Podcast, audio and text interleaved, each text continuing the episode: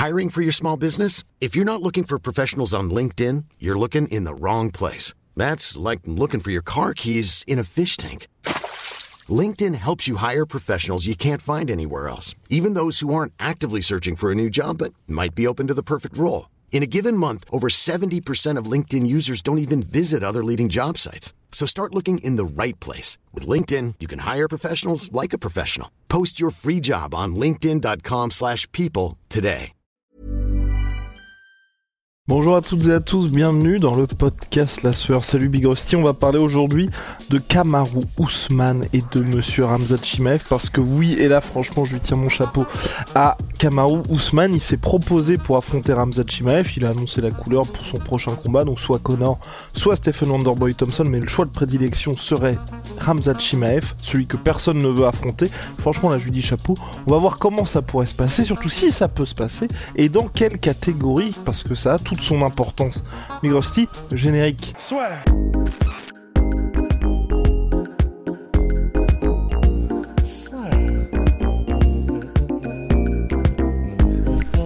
Paris sur le MMA avec une Ibet. Quelle sera l'issue du combat? Une soumission? Un chaos? Paris sur les meilleures cotes avec une bête. Kamaru Ousmane, là ça y est, le déclin semble être présent. Il y a beaucoup de gens sur internet qui commencent à dire, il y a, quelques mois de ça, numéro 1 pound for pound, en route pour être le plus grand welterweight de tous les temps. On commençait à gentiment, gentiment pousser sur le texte notre cher Georges Saint-Pierre. Et là maintenant, deux défaites consécutives pour Kamaru Ousmane. On commence à dire, oui, il est trop vieux, mais Kamaru Ousmane qui est prêt à affronter Ramzat Chimaev. Déjà, franchement, moi je, j'aime beaucoup. J'aime beaucoup cette attitude-là parce que honnêtement, c'est le combat le plus difficile pour lui. S'il perd ses trois défaites consécutives, et là clairement tu tu parles de vrai déclin et pour remonter la pente, c'est extrêmement compliqué parce que à son âge, 35 piges, entamer un run de 5 victoires consécutives pour regoûter à la ceinture, ça paraîtrait impossible, mais ça fait vraiment là, je joue tapis sur ce combat-là et j'aime beaucoup parce qu'en cas de victoire, directement, il serait replacé. Je suis chaud aussi, mais euh, je suis pas forcément aussi optimiste sur le fait qu'il soit vraiment, véritablement chaud et que c'est pas juste un peu une opération de com en vrai. Parce qu'effectivement, il aurait quand même beaucoup à perdre, même si Hamzat, là, il s'est quand même imposé un peu dans la, dans la division middleweight.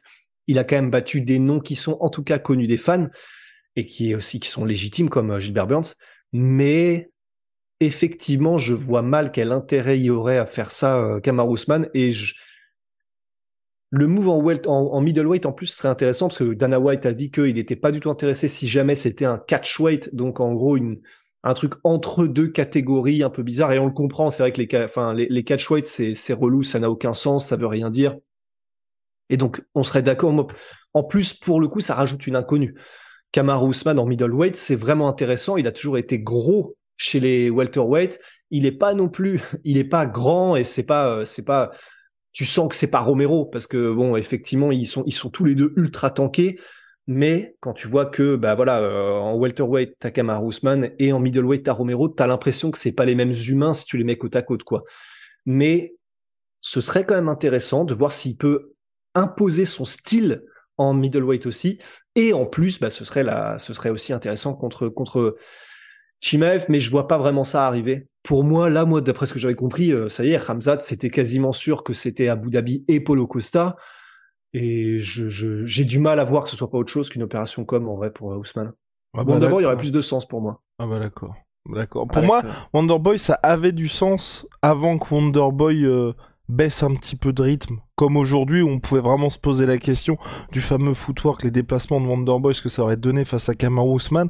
Mais aujourd'hui, après ce qu'on a vu, c'était quoi Il y a eu Belal Mohamed qui lui a fait ça, il y a Gilbert Burns aussi qui a fait ça à Wonderboy. On, je pense aujourd'hui que si on a un Kamaru Usman qui revient à sa lutte uniquement, je pense à mon avis qu'il s'imposerait contre Wonderboy et a moins ce côté gros point d'interrogation aujourd'hui. Moi, en fait, Kamaru Usman, euh, Hamza Chimaev, ça m'a toujours intrigué. Et c'est un combat au ouais. moment où euh, était champion, tout le monde se posait la question. Aujourd'hui, là où moi j'ai un petit peu peur pour, euh, pour Usman, c'est si c'est en middleweight, j'ai très peur en termes de différence de poids et puis surtout que là on a vraiment l'impression qu'on a un Ramzat qui est euh, enfin ce serait pas précipité contrairement à Kamaru Usman de faire cette montée là et deux aussi moi ce qui m'inquiète un petit peu c'est que là où il y avait le point d'interrogation avant la défaite contre Leon Edwards, c'est que Kamar Ousmane, on le voyait quand il voulait mettre les gars au sol, quand il voulait utiliser sa lutte, il l'utilisait, y compris lors du deuxième combat contre Leon Edwards, juste avant qu'il se fasse mettre KO. Depuis le KO, et on sait pas si c'est uniquement face à Leon Edwards, hein, mais on a bien vu qu'il y avait plus le même succès en termes de lutte, certes immense respect à Leon Edwards, mais aussi de Kamar Ousmane qui était un peu plus emprunté que d'habitude. Et ça, moi, ça m'inquiète dans l'optique d'un combat contre Ramzat Chimaev, où euh, si tu enlèves ça du côté de Kamar Ousmane, ça peut être un petit peu compliqué pour lui. Et c'est là où, moi, s'il y a ce combat-là, j'ai envie de le voir, mais en welterweight. Parce qu'en middleweight, je pense que ce serait trop... Enfin, le désavantage physique qu'aurait Kamar Ousmane, je pense qu'il serait... Oh, il serait vaillant, mais ce serait de trop. En fait, ça dépend vraiment de où est-ce qu'est Kamaru Usman en réalité, parce que c'est vrai que là, on l'a simplement vu perdre deux fois contre Leon Edwards. Généralement, donc si on suit l'histoire et les combattants qu'on connaît et tout et tout ce qu'on a tout ce qu'on a pu suivre depuis qu'on suit le sport là, ça ressemble effectivement beaucoup au début d'un déclin. C'est très rare quand même d'avoir le champion qui perd sa ceinture, qui perd une deuxième fois, donc confirme, qui confirme euh, que en tout cas celui qui lui prend la ceinture est meilleur, et ensuite qui revient et qui tape des gros runs. Là, franchement, euh, à l'UFC, est-ce qu'on a un exemple? Je ne crois même pas. Je ne crois même pas. Parce que tu vois, tous ceux auxquels on pense, euh, à qui c'est arrivé, bah là je pense, je pense à BJ Penn, je sais pas pourquoi, mais quand il y a eu Frankie Edgar, bon bah ça avait été le début du déclin, mais il y a pas mal d'autres exemples. Mais du coup, effectivement, si Ousmane est en mode je veux reprendre direct la route vers le titre pour réclamer mon titre, etc. Sachant que lui-même avait déjà parlé de la fatigue du champion, etc. Bah, pour moi, là, c'est pour ça que je parlais de Wonderboy, c'est que oui, ce serait intéressant du point de vue stylistique et au niveau, euh, enfin, du combat contre, contre Ramzat. Mais si on part du principe que lui-même est un peu, c'est pas, c'est pas désabusé, c'est pas blasé, mais c'est que voilà, il a été champion pendant très longtemps, ça l'a, pas que ça l'a saoulé, mais on sait qu'il a eu une fatigue. Là, si lui-même l'avoue entre guillemets ou, le dit clairement qu'il entre dans une phase où il va affronter que des légendes, que des noms qui ont un peu euh, un statut qui est euh, plus forcément dans leur prime, mais des noms connus pour faire des combats qui plaisent aux fans, etc. Bah c'est pas le client pour ça, euh, Ramzat, qui lui est en pleine montée et il veut juste arracher des têtes. Et c'est pour ça que soit effectivement un, un Wonder Boy ou soit à la limite il peut même monter en middleweight et affronter un mec qui serait euh, bah là il est plus à l'UFC mais un équivalent de Luke tu vois quelqu'un en middleweight qui aurait un gros nom qui serait connu.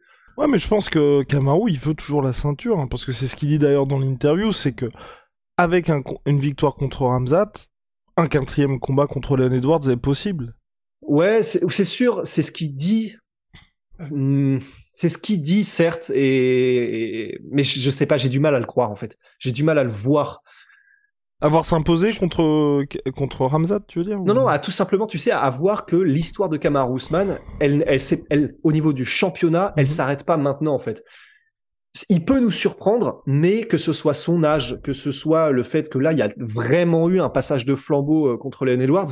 Qui peut être dû aussi, qui, en fait, c'est pour, pour, moi qui peut être dû aussi au côté. Euh, c'est pour ça que j'ai envie de le voir aussi. Enfin, contre hum, contre Hamza c'est extrêmement risqué parce qu'en cas de défaite, comme tu l'as dit, là vraiment, ça marquerait vraiment un coup d'arrêt.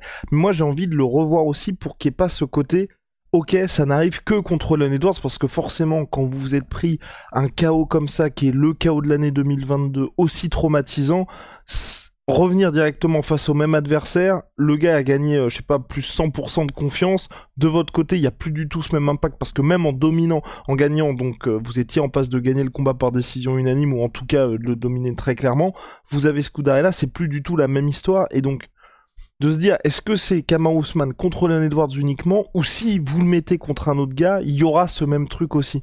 Parce que c'est là où je trouve un peu enfin je veux dire il y a, il y a moins d'un an, c'était lui le numéro un au pound for pound. C'est fou, c'est fou. Et, j'ai du mal à me dire enfin tu peux pas en six mois, tu peux pas perdre tout ton niveau, tu vois.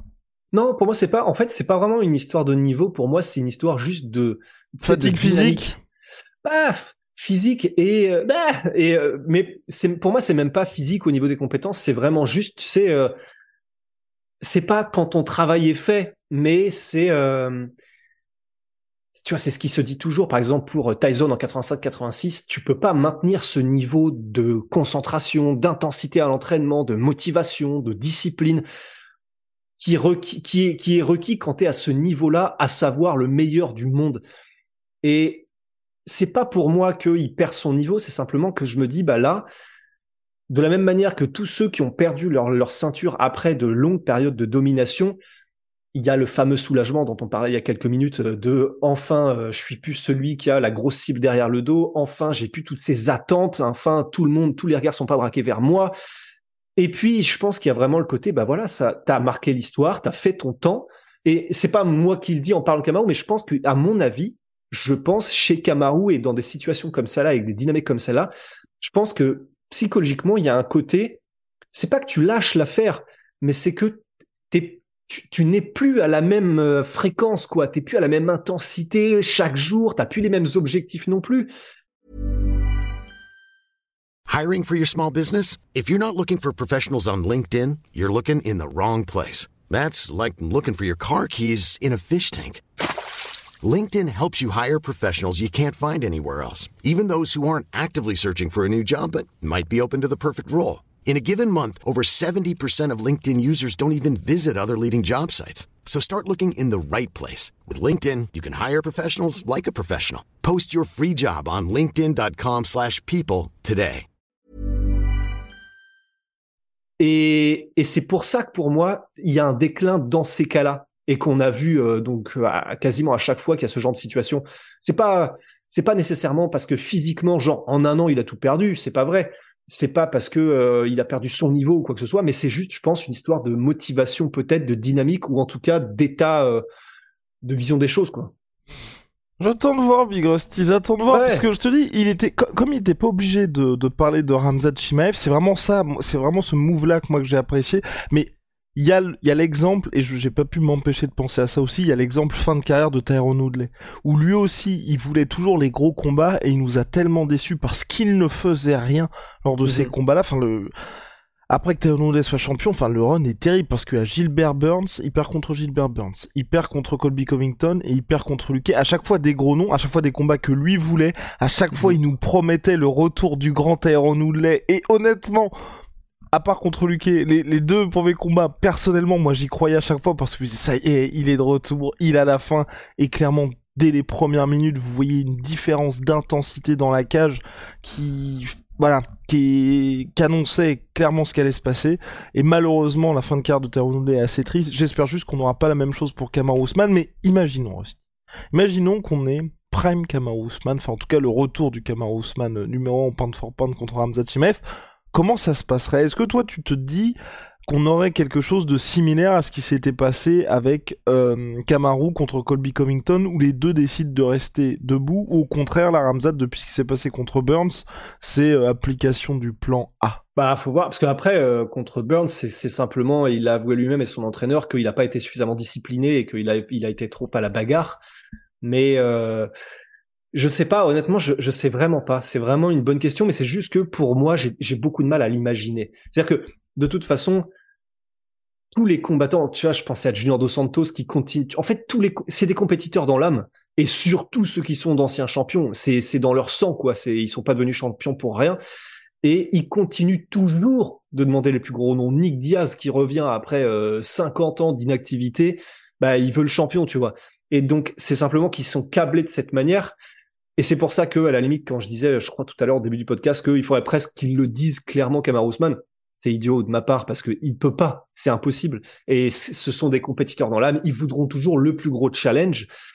Et c'est pour ça que tu l'as dit, Tyrone Woodley voulait toujours les plus gros noms, parce qu'ils probablement qu'ils se disent, il me suffit d'un gros nom, d'une grosse victoire pour me refaire. Et donc, ils veulent toujours accrocher ce qu'il y a de plus gros. Et puis même en termes d'intérêt pour les fans, ils savent que ça en générera moins si jamais ils disent, bof, moi, je veux juste maintenant faire des combats entre vétérans, etc. Donc, euh, c'est moi, c'est juste, c'est juste pour ça en fait. Stylistiquement, je suis d'accord, ce serait intéressant et ce serait intéressant si jamais il arrive à battre Ramzat. Mais j'ai, je sais pas, j'ai. Ce serait presque cruel pour moi de le faire maintenant, tu sais. Ah ouais? Ah non, et vraiment, Rusty, moi je, oh, je suis tellement chaud pour ce combat. Pour moi. C'est un trop gros risque, mais c'est un trop, c'est un gros risque pour les deux. Parce que sur le papier, tu te dis, en fait, moi, moi je trouve ça hyper intéressant. Si ça se fait en welter, si ça se fait en middleweight, je pense que c'est euh, victoire de euh, Ramzat Chimaev parce que, enfin ça. Le combat sera intéressant, mais on verra clairement une différence de gabarit entre les deux parce que Ramzat, on le rappelle, le gars peut combattre en light heavyweight tranquille aussi. Donc, euh, donc voilà, je, pense qu'il y a une limite physique qui fait que euh, c'est compliqué pour euh, Kamau Ousmane. Mais en welterweight, là où ça m'intéresse, c'est un, ça permet d'éviter la fin de l'histoire de Ramzat Chimaev dans cette catégorie-là, alors que ok, il a, il a loupé le poids, je crois que c'était 4 kilos contre Nate Diaz, mais c'est la seule fois où il a loupé le poids, le reste du temps, il était au poids dans cette catégorie. Comme on l'a dit, comme vous le savez, je l'imagine, le weight cutting, donc le processus de perte de poids devient de plus en plus difficile au fil des années, et donc à partir du moment où en gros Ramzat combattra en middleweight, je pense qu'il pourra pas faire de retour en arrière. Donc je me dis pourquoi pas pousser un tout petit peu jusqu'à ce qu'il finisse son histoire chez les welterweight parce que que ce soit avec Kama Ousmane ou, contre Leon Edwards, je vais pas dire qu'il y a une histoire mais c'est des combats qui auraient dû se faire ou en tout cas dont on parlait par le passé. Mm, mm, mm. Et deux, je pense que stylistiquement dans cette catégorie welterweight, le gars qui lui pose le qui lui poserait le plus de problèmes, c'est Kama Ousmane, tu vois. Et c'est dommage d'être dans, dans une situation où avant quand Kamau était champion, bah il y avait toujours ce côté, bah il faut qu'il y ait ce combat-là qui lui permette à, à Ramzat de passer cette étape-là. Aujourd'hui, quand on regarde au niveau du classement, je crois qu'il est 3 Ramzat et 1 pour Kamau Ousmane, donc sur le papier, ça a du sens. Pour les deux, ça a du sens. Enfin, en gros, si on ne le fait pas là, on ne l'aura jamais. Et pour moi, ça restera un des plus gros si de l'histoire du MMA, tu vois. C'est plus de mhm. ce côté-là. Et quitte à... Et honnêtement, moi, tu vois, je préfère que ce soit Kamau Ousmane ou Ramzat Chimev, je préfère que si les gars doivent avoir leur défaite maintenant, qu'ils les contre ce gars-là. Parce que si Kamaru perd, enfin, si Kamaru perd contre Wonderboy, c'est très très chaud parce que tu sais que. c'est sûr. Tu vois, c'est encore plus hardcore parce qu'on se dit, ah ouais, là t'as perdu contre Wonderboy qui, qui est, enfin, un peu comme Connor, on en parle toujours quand on dit, ok, il est sur une salle, sur une salle, euh, enfin, sur une salle spirale, mais tu ne perds, t'as perdu contre Habib, t'as perdu contre Dustin Poirier bah euh, enfin je, je, pense que tous les lightweights de la planète s'ils doivent perdre ils aimeraient perdre contre ces gars-là tu vois. Donc mm. euh, donc c'est pas si grave que ça. Alors que si tu perds contre Wonderboy aujourd'hui c'est un petit peu chaud. donc euh, et, et, pour Ramzat Chimaev je pense que voilà on attend tous.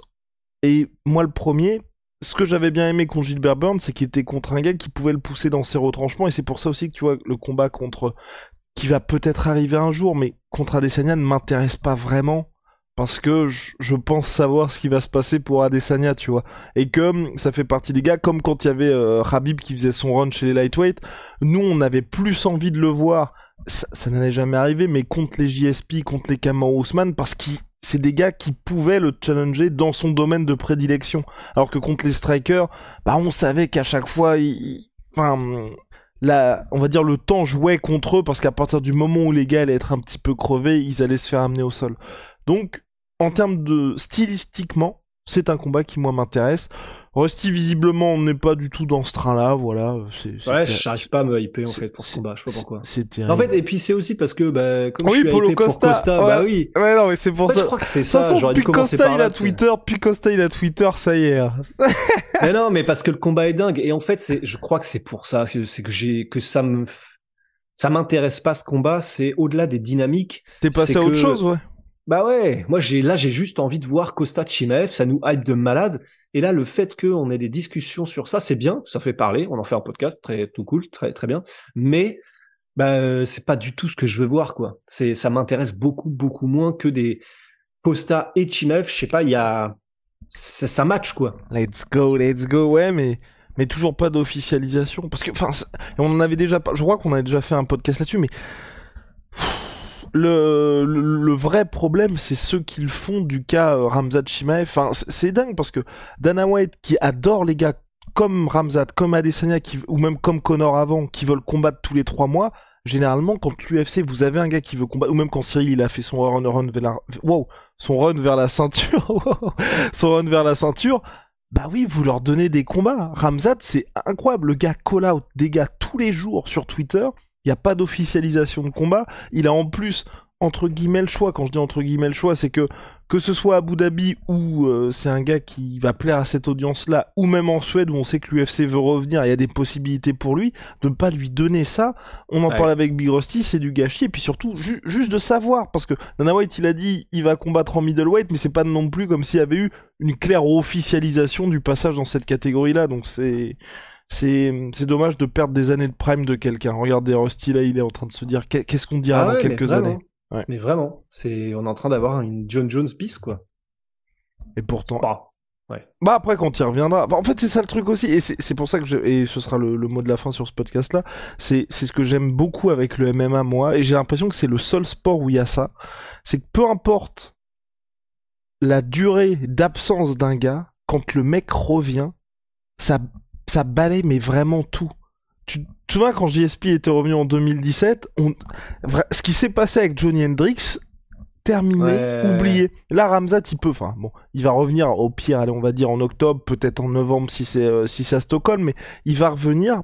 Ça y est, direct, vous êtes replacé et c'est parti. C'est Quand il y a John Jones qui revient, qui bat Cyril, on oublie complètement ce qui s'est. Même Dana White, il est en mode, ça y est, c'est le GOAT, on va faire le combat contre Stipe Miocic. Enfin, t'as l'impression Ouais. que vraiment tout le monde est embarqué dans le. Enfin, tout le monde le redevient fan. Donc, euh, C'est le cas, mais c'est juste que ce sera parce que c'est récent et parce qu'on est dans le truc. Mais quand on regardera ça froidement, on se dira putain, mais quand même, de la même manière que quand on revoit, on est content quand il revient, Connor, mais on sait qu'on a gâché ses meilleures années. Enfin, pas on, on est pour rien, mais euh, qu'il y a eu ses meilleures années de gâcher. Ouais. Et là, bah, quand on le reverra froidement plus tard, on se rendra compte que c'était un peu le cas aussi avec Ramzat, quoi. C'est dommage. c'est dommage, Big Ross. Il y a les chats. Ah, I'm sweet pea, my sweet protein.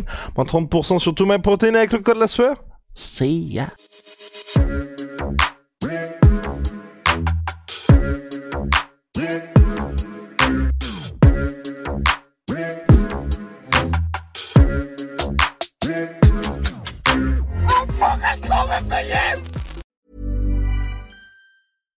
When you drive a vehicle so reliable it's backed by a 10 year, 100,000 mile limited warranty, you stop thinking about what you can't do and start doing what you never thought possible. Visit your local Kia dealer today to see what you're capable of in a vehicle that inspires confidence around every corner. Kia, movement that inspires. Call 800 333 4KIA for details. Always drive safely. Limited inventory available. Warranties include 10 year 100,000 mile powertrain and 5 year 60,000 mile basic. Warranties are limited. See retailer for details. Et voilà, c'est la fin de votre épisode du podcast La Sœur. Si ça vous a plu, n'hésitez pas à nous mettre les 5 étoiles sur Apple Podcast ou sur Spotify. Vous pouvez aussi nous laisser un petit commentaire, ça nous aidera beaucoup. Et si vous voulez aller plus loin avec nous, vous tapez La Sueur sur toutes les plateformes ou sur les réseaux sociaux, vous nous trouverez. Et là, vous nous écoutez très certainement en audio. On est aussi en vidéo sur YouTube, mais également sur Snapchat. Là encore, vous tapez La Sueur et on sera là. Merci de votre fidélité et à très vite pour de nouvelles aventures.